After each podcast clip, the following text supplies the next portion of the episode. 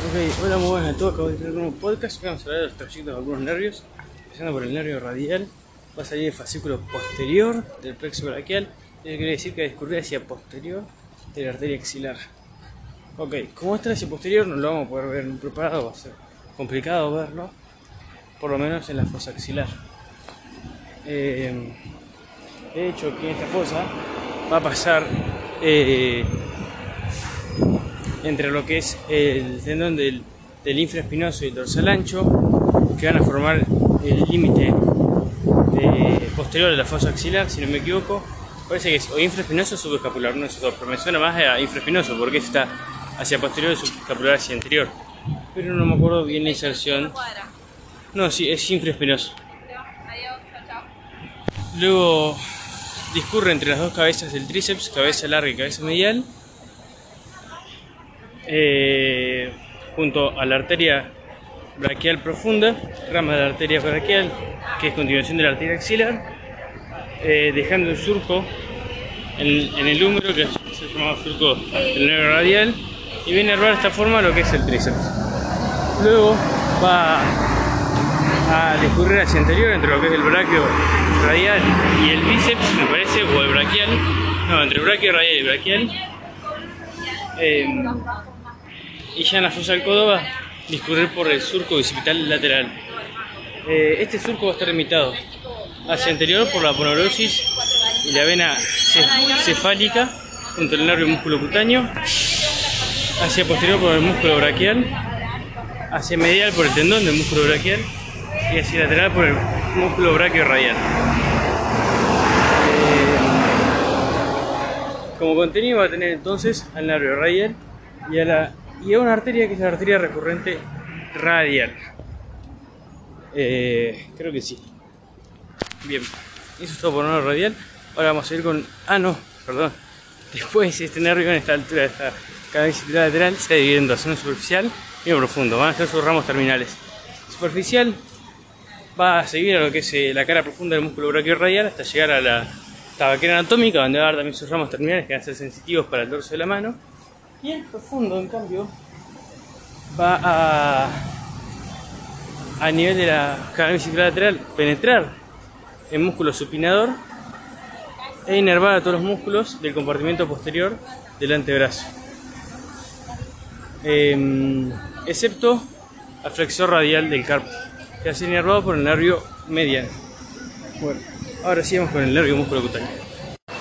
Va a salir de lo que es el fascículo lateral del plexo braquial, eh, estando en la fosa axilar lateral a lo que es eh, la arteria axilar, va a estar entonces anterior al nervio radial y lateral también al nervio ulnar que se va a encontrar medial a uno de sus límites mediales que es la arteria axilar, es decir, el nervio ulnar va a estar medial a la arteria axilar. Ok, este nervio músculo cutáneo lo vamos a distinguir fácilmente porque va a penetrar un músculo, es el único que penetra un músculo a esta altura, y va a ser el músculo coracobraquial. Luego va a discurrir entre músculo eh, bíceps y, músculo braquial. Y llegando a la fosa del codo donde se hace superficial y va a dar su nervio terminal que va a ser el nervio cutáneo antebraquial lateral. Y bueno ahí termina va a dar entonces también inervación a lo que es el músculo bíceps braquial, coracobraquial y efectivamente a la parte lateral del antebrazo. El nervio mediano va a salir de lo que es la raíz lateral del fascículo lateral y la raíz medial del fascículo medial del plexo braquial, discurriendo hacia anterior de la arteria axilar en lo que es la fosa axilar y junto a ella eh, entrando en lo que es el conducto braquial. No me acuerdo muy bien los límites de este conducto brachial. Eh, así que no los voy a mencionar por ahora. Después los voy a mencionar. Ok. Eh, va a descubrir por este conducto donde va a cruzar a la arteria por su cara anterior de lateral a medial eh, y va a, discurrir, va a discurrir hacia lo que es la fosa del codo. La fosa del codo va a estar en el canal bicipital medial, junto a esta arteria, y también junto a las venas satelitales, dos venas braquiales. Este canal bicipital medial va a estar limitado hacia medial por el tendón del músculo braquial, eh, hacia lateral por el pronador redondo, no, hacia lateral por el tendón del músculo braquial y hacia medial por el pronador redondo, hacia anterior o superior, o superficial, mejor dicho, por la ponerosis y superior a esta lo que va a ser la vena basílica em, y hacia profundo o posterior por el músculo braquial. Este nervio mediano luego va a discurrir entre lo que es el flexor superficial de los dedos, el flexor profundo de los dedos, eh, y luego a discurrir entre lo que es el extensor radial del carpo y el palmar largo, eh, dando la inervación a estos músculos y va el nervio mediano. Ah, no me acuerdo. Tengo que repasar. El nervio ulnar por, ulnar, por último, va a salir lo que es el fascículo fascículo anterior, me parece. Fascículo medial, creo, la concha.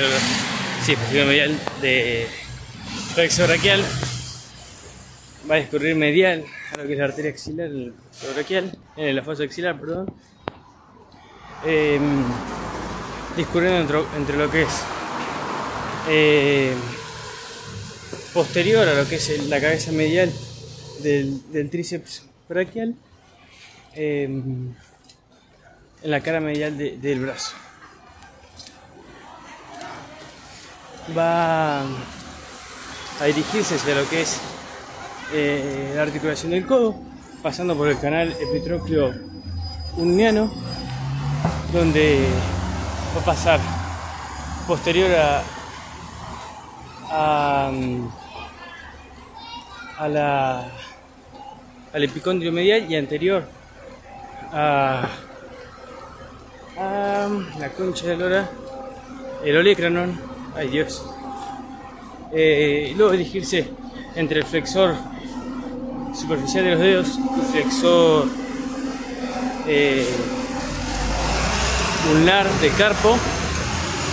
Eh, y luego va a seguir ya el tercio medio de, de antebrazo a lo que es el flexor ulnar del carpo eh, que ser su músculo satélite. Por su cara profunda claro.